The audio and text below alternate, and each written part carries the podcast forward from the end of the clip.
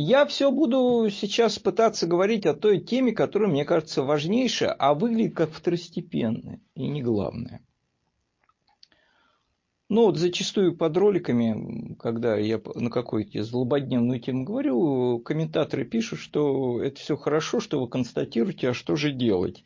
Когда вот пытаешься понять, что же делать, и думаешь о том, что происходит, вот все время утыкаешься в одно и то же. Мы так бессильны и с нами так легко расправляются только по одной причине, что мы атомизированы. Ну вот если открыть любой учебник политологии, то там вот встречается, ну, как мне кажется, я просто не, не очень глубоко это знаю, но я вот открывал, и там бы сказано, что субъектом политики является не один человек, а коллектив политический, который объединен какой-то идеологией. Что это вот субъект, а отдельный человек, ну, он может что-то эксцентричное сделать, там как-то покувыркаться, записать ролик и все, и прокричать. Но он ничего сдвинуть не сможет. Для того, чтобы сдвигать какие-то политические процессы, требуется создание больших общностей, которые объединены общей целью, общей идеей. А вот на сборке этих общностей, даже на любом уровне, мы все время утыкаемся на ту же самую проблематику. Ну, вот человеческая психология. Вот она, она. Вот ее недооценивают, все, там какие-то рациональные темы, какие-то интересы, никто не учитывает, что мы всегда работаем с человеком, который обладает этой психологией.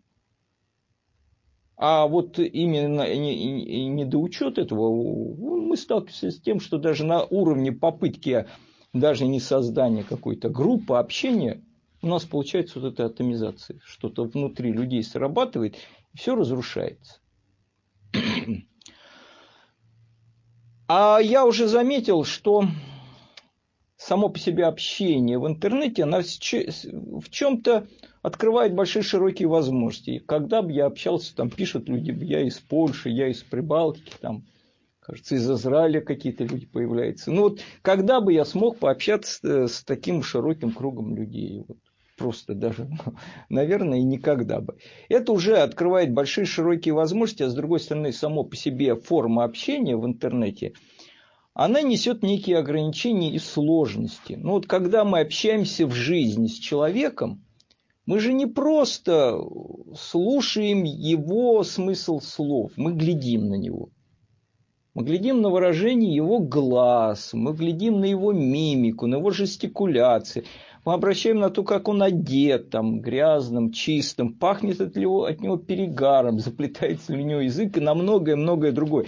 То есть в общении там включается весь целостный образ человека. Мы видим и делаем ну, некоторые выводы. Если человек немножечко поддатый, то мы как бы либо там э, не сильно с ним общаемся, либо ну, как бы учитываем этот момент. Или если видим, что человек расстроен, мы тоже это учитываем, понимаем, что не надо тут сильно уж на него наезжать. В интернете этого нету. Появляется комментарий, он иногда раздраженный бывает, он еще какой-то странный, или еще что-то с ним не так и есть большое искушение, как бы быстро так прореагировать на это, без понимания. А что там по ту сторону экрана происходит, мы не видим. И в каком состоянии человек находится. Там он, может с ним происходить что угодно. Может у него горе, может он пьяный сидит там. Может он его, вообще, вообще у него там большие проблемы с психикой. Мы этого всего не знаем. И я много раз по своему опыту знаю, что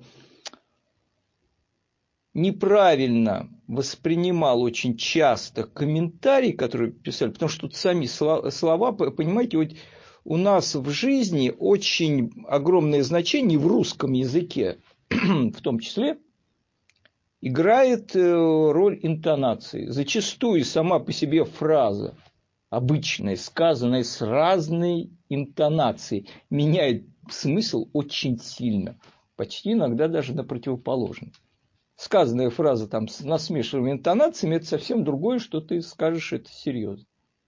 Вот этой интонации мы не чувствуем, когда написана просто фраза.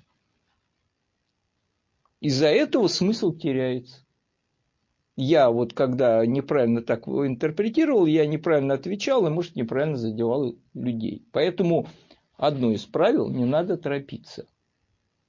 Вот это так быстро делать. И иногда, как говорилось в одной рекламе, лучше молчать, как жевать, да, чем говорить.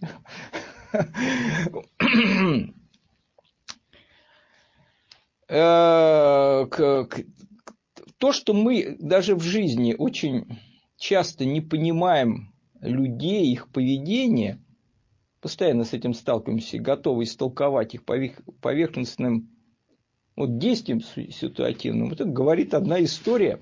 Я ее прочитал в одной из книг, не помню автора, но она мне запомнилась. Там пишет человек, по-моему, европеец, который в Японии обучался каким-то боевым искусством. Насколько я помню. Может, что-то я перепутал. Главный смысл истории передам. Ну, он там чем-то овладел, а не, то ли, не знаю, какой-то техникой. Ну, и у него не было возможности в жизни все применить. А это он ехал в подземке, по-моему, что ли, или в метро где-то, в вагоне. И валивается громила такой здоровенный, пьяный, который ведет себя провоцирующе. Начинает приставать к, там, ко всем пассажирам, явно пытаясь тут устроить какую-то драку.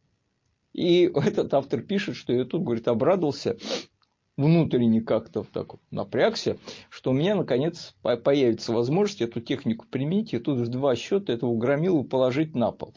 И все бы вот так получилось, тут какой дед японец стал. И как бы увидев мое движение, он раз и к этому громиле подошел и завел с ним добрую беседу. Стал по-доброму разговаривать. И там завязался разговор, и где-то на каком-то уже повороте этой беседы этот громила вдруг разрыдался. Оказывается, у него умерла любимая жена, и он находился совершенно в таком разрушенном состоянии, когда просто не знал, чем это горе закрыть. И этот дедушка, который смог эту ситуацию разрядить, он он понял и а, открыл возможности. В итоге не только ситуация разрядилась, но много что удалось избежать. Потому что, ну, если бы в ответ на горе этого громилы, который, возможно, вел себя неправильно, конечно, в этой ситуации, не знал, как поступить с этим, случилось бы вот это побой, вот, это, вот этот автор победил, то как бы это зло бы стало дальше развиваться, неизвестно, а так ему были положены пределы. Не надо торопиться реагировать. Надо дать, как бы, ну, лучше не пытаться, как бы, вот сразу бросать что-то в ответ. Я не против эмоций. Я, иногда, я, я считаю, что эмоции – это, конечно, великая сила. Я, когда комментирую какие-то события или какие-то факты, я использую эмоции, потому что когда их эмоционально подаешь, ну, воздействие немного другое. Вот это сухое чтение, оно способно усыпить каждого. Я же говорю, интонации в русском языке много есть. Но надо как-то останавливать эти негативные эмоции, причем в этом себе. Дело в том, что мы вот зачастую как сказал однажды Волошин, узники своих же лабиринтов. Многое проблематика общения складывается из-за того, что мы не способны как бы перейти на точку зрения другого, вот, от, отвлечься от своего вот этого зашоренного взгляда на жизнь, на другого человека, слишком в себятиное. А вот это шаг к расширению сознания – это значит способность воспринимать людей по-другому. Хотя, конечно, общение с людьми – это дело непростое. Я просто ой, много лет работал в общественной организации, ну и в одной редакции. Я знаю, что такое вот просто повесить вывеску, что вот сюда может заходить там своими проблемами. Что начинается? Видел, как человек, который со мной работал, какую самоотверженность и терпимость проявлял. Когда устремляется этот поток людей, очень разных, со своими гениальными идеями, со своими там толстыми письмами какими-то, которые посылает, потом требует, почему там не опубликовали, со всеми какими-то зачастую назойливостью, какой-то истеричностью, какой-то вздорностью, совсем, совсем, совсем этим, что в конце концов от этого можно устать и просто озвереть. Я поэтому снимаю свою шляпу всегда перед как бы, теми профессиями, которые вынуждены работать с людьми. Перед врачами, перед учителями. Это очень сложно. Попробуй там вот переломи эту психологическую ситуацию. Я просто знаю отзывы врачей. Вот э, зачастую пациенты, когда приходят к врачу на прием, не учитывают, что это человек. Особенно, когда врач женщина что когда там приходит человек, не помывшись по какой-то даты, вонючий, то как бы, ну, реакция у врача, несмотря на то, что пропускает, она не очень хорошая бывает. Мы не доучитываем этого. Я просто в армии работал в секретном отделе, и работа моя была очень несложная. Вот. Там я получал как чемодан опечатанные секретные документации. Их утром надо было, приходили офицеры, их выдать, такую корочку показывали с номером чемодана, а вечером забрать. Ну, я к концу дня даже от такой работы просто почему-то начинал бесить все, что он чемодан криво поставил, что это. Я в конце концов понял, почему такие злые бывают продавцы в магазинах. Ну, это просто вот тяжелая ситуация, попытка начать общаться с людьми, она встречает много вот этих побочных. Я уже не говорю о тех ситуациях, что как тут э, не только какие-то тролли приползают, которые получают странное удовольствие из-за того, что выводят человека из терпения. Ну, бывает просто провокаторы, бывают там еще какие-то люди с странными целями. Вот, вот это все открывается. Поэтому в этой ситуации одним спасительным средством, вот я сейчас скажу лозунг, когда говорят, что делать спасение, создавать культуру общения. Культура общения – и особая способность понимания собеседника. Вот, ну, то есть способность выходить за рамки своей вот этой только грубого самоотождествления, способность быть немного психологом, видеть человека там, причины какие-то. А в беседах вот эм, такая реактивная эмоциональность, когда в тебя что-то бросили, а ты отвечаешь, она всегда проигрышна. Во-первых, это демонстрация определенного рода уязвимости. Тебя нету барьера, нету сдержанности, тебя что-то бросили, ты тут же реагируешь. Ну, ты слаб просто. Это, это не демонстрация силы, а демонстрация слабости. Ну, ты никакой плане защиты психологической. Если тебя так легко вывести, как не кормите тролля, да, известное правило. Есть хорошая притча, я ее тоже изложу неправильно, возможно, такая японская, по-моему. Жил-был учитель каких-то боевых искусств. Там то ли фехтование, то ли еще чего-то такое. Очень большой, хороший мастер, у него было, были ученики, школы своей. А еще там в этих окрестностях шатался такой самурай. У него было интересное хобби. Он был большой мастер фехтования, и он развлекался тем, что выводил людей из себя, задирал их, оскорблял как-то вот. А когда люди выходили из себя, он вызывал там их на поединок и убивал, рубил. Ну, такое интересное. И вот однажды во время занятий к этому учителю этот самурай приходит и публично при учениках начинает его всячески оскорблять. Ну, ну все возможные оскорбления там, там ну, можем представить, да, там, а ты вот такое, там, гомосек, а я твою маму, и вот все про это, и все формы оскорбления он перебрал, а ученики сидят и смотрят, но знают, что это мастер, он там очень легко может этого самурая там в кашицу, наверное, зарубить и продемонстрировать. А учитель сохраняет совершенно самообладание и ничего не делает.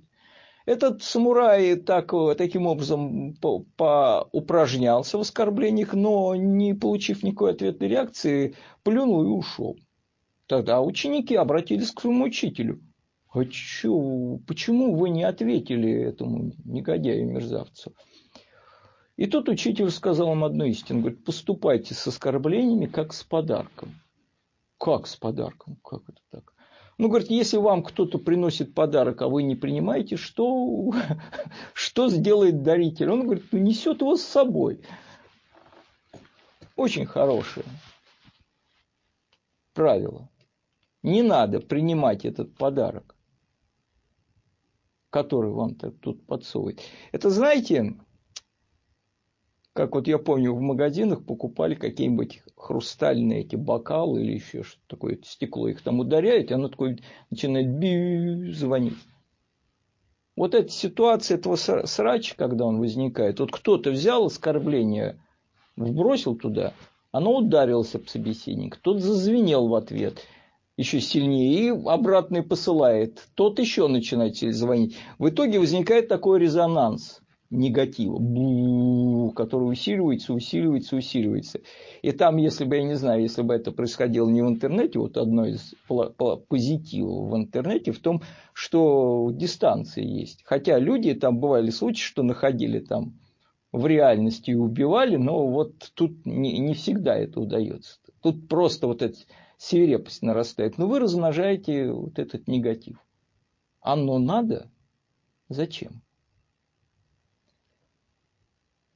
Есть замечательный рассказ уже того периода у философского Льва Николаевича Толстого, он называется «Фальшивый купон». Он в этом рассказе, в таком творческой манере, показывает, как зло появляется, нарождается с небольшой мелочи. Там старт этого зла запускается с тем, что кто-то, я забыл, там студент или не студент, подделывает купон и запускает. А там начинается цепочка зла. И зло идет, запущенное однажды, и э, становится все больше как ком. Катится, катится, там еще что-то доходит там до убийства, до этого. И вот она катится, она кажется необоримой. Но оно останавливается однажды, когда человек отказывается как бы вот это, в резонанс с ним вступать. Там какая-то женщина перед убийцей, он ее зарезал, а она там его что-то простила перед этим. И она остановила этот ком зла. Не надо его наращивать. И надо ему как ставить барьеры. Вы можете стать этим барьером вместо того, чтобы его усугублять каким-то способом. И я все время думаю о том чуде, что человечество каким-то образом при существовании этого зла, которое стремится вот это превращаться в такой большой ком победоносный, который в конце, в итоге, как мы видим, легко превращается в то, что способно уничтожить все человечество. Но оно почему-то человечество дожило до этого периода, что-то останавливает какие-то преграды. Так вот, не надо становиться проводником даже таких дурных эм, эмоций. Это поможет отстраивать общность когда вы не резонируете с каким-то негативом, который может вызываться очень разным. Кто-то провоцирует, кто-то в плохом состоянии находится, кто-то еще что-то происходит, происходит как бы. Не надо в этот бадминтон этот играть и ракеткой посылать в обратно. Лучше промолчать. Я очень терпимо отношусь к тому, когда какая-то критика, даже резкая, или какая-то даже, пусть даже грубость, в какую угодно, относится в мой адрес.